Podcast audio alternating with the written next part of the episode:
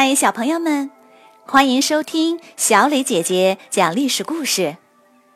我们的故事全部来自专业正史，绝不细说。每周一、三、五，来跟我一起听一段故事，了解一段中国历史吧。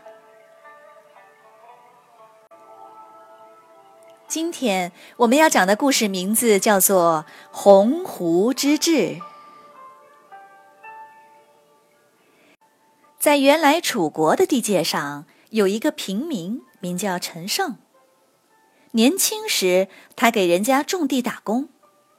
有一次，干完活休息，他呆呆地坐了很久，突然对大家说：“以后我要是富贵了，一定忘不了大家。”大家都笑话他说：“你连一块地都没有，还妄想什么富贵呢？”陈胜叹了口气说：“燕雀安知鸿鹄之志啊？”意思是说，你们这些普通人怎么能理解我的宏伟志向呢？这一年，陈胜被征召为新兵，要派去渔阳服兵役。他们这一批人一共有九百人，由两个军官负责。陈胜和另一个叫吴广的人被推选为领队。陈胜发现指挥几百个人真是很威风的事。然而走到大泽乡时，遇上下大雨，道路被冲断了，大家于是就被困在这里，无法前进。算一下日子，无论如何也无法按时赶到。按照法律。陈胜和吴广要承担首要责任，应当问斩。陈胜和吴广商量：如今继续走，赶到渔阳也是死；逃走被抓住也是死，怎么办呢？要不干脆带着大家造反得了，是死是活，听天由命。现在到处都是想造反的人，没准儿真的能成。吴广说：“这件事九死一生，去找人算一卦吧。”算卦的说：“你们要是能得到鬼神的帮助，就能成功。”竟然真有可能会成功，两人很高兴。可是，什么是鬼神的帮助呢？他俩用朱砂在布上写下“陈胜王”三个字，偷偷塞进鱼肚子里。做菜时，有人剖开鱼肚，发现了布上的字，大家非常惊奇。不一会儿，这件奇怪的事就传遍了整个军营。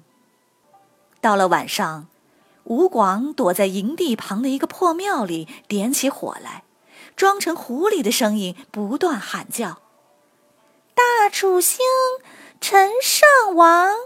大楚兴，陈胜王！”大家惊恐不安的听了一夜。第二天天一亮，大家就讨论起这件怪事来。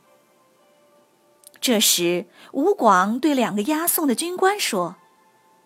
你看，昨天都闹鬼了。我们不去渔阳了，我们要回家。两个军官很生气，拿出鞭子就抽打吴广。陈胜假装上前劝阻，趁机抢了宝剑，杀掉了这两个军官。陈胜召集大家说：“大家误了期限，按法律是要杀头的。即使不杀头，到边关打仗也是九死一生。”大家都是壮士，死就要死得轰轰烈烈的。王侯将相，宁有种乎？大家想起昨天的怪事，恍然大悟，原来是上天派他来当陈胜王啊！大家群情激动，高举右臂，一起呼喊：“大楚兴，陈胜王！”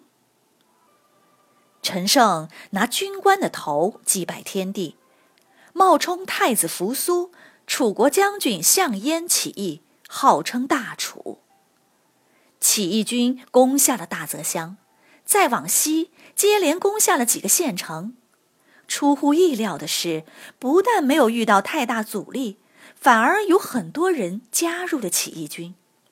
当到达陈县时，已经有几百辆战车、上千骑兵、数万步兵。大家攻下这个楚国的旧首都后，拥立陈胜为王。陈胜派兵四处出击，各地反叛的力量纷纷响应。很快，就有人自称赵王、齐王、燕王等等，一下子仿佛突然又回到了战国时期。陈胜甚至派军队攻入函谷关，直逼咸阳城。躲在宫里的胡亥这时才知道天下大乱，他大赦了修阿房宫的罪犯，在大将章邯的率领下连连获胜，打退了起义军。几个月后，攻占了陈县。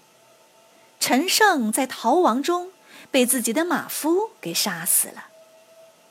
陈胜虽然死了，但他登高一呼，群雄并起。这时的秦国已经支离破碎，不可收拾了。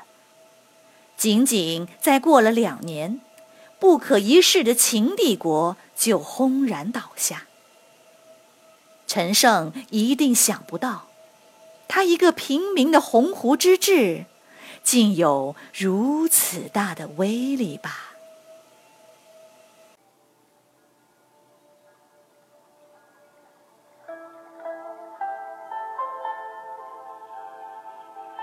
好了，小朋友们，故事听完了，又要来回答问题啦。如果你是那九百个新兵中的一个，遇到当时的情况，你会拥护陈胜造反吗？为什么呢？欢迎你们进入公众号，用语音来回答我们的问题。好了，今天的故事讲完了，那我们下个故事再会。